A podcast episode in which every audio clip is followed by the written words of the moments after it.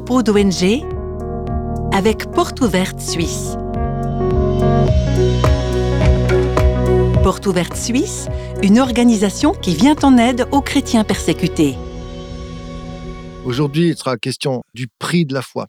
Autrement dit, de ce que ça peut coûter à un chrétien de suivre Jésus.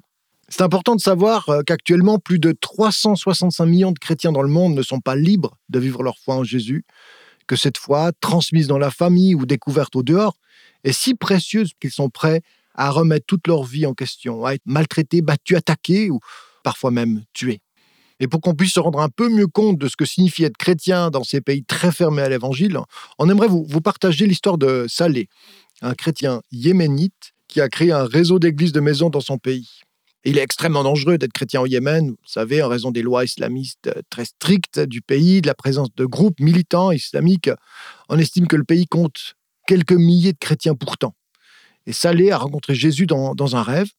Il a osé en parler à son père, qui lui a alors révélé être chrétien lui aussi.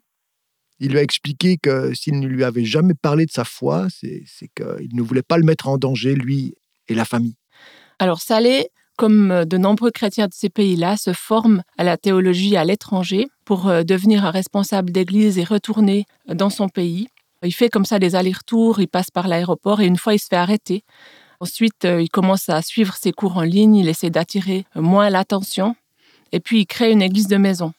Alors, les églises de maison au Yémen, c'est super important parce que 70% des croyants n'arrivent pas à se réunir, enfin, peuvent pas se réunir régulièrement à cause de la sécurité ou alors parce qu'ils connaissent pas d'autres chrétiens qui vivraient euh, proches de chez eux.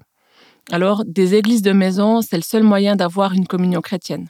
Donc, ça les débute son ministère, il est très prudent, il tient des réunions dans des endroits qui sont fermés, en faisant bien attention de discerner quelles sont les intentions des personnes qui euh, s'adressent à lui pour rejoindre le groupe. Est-ce que c'est vraiment des chrétiens authentiques? Est-ce que c'est des gens qui pourraient espionner? Son nom et sa photo d'ailleurs figurent sur une liste des personnes recherchées par les extrémistes islamistes de son pays.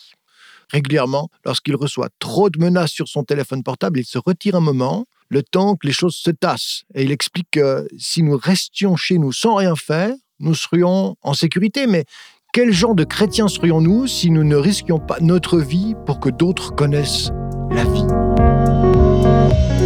Retrouver l'intégralité des podcasts chrétiens audacieux, rendez-vous sur le site porteouverte.ch/podcast.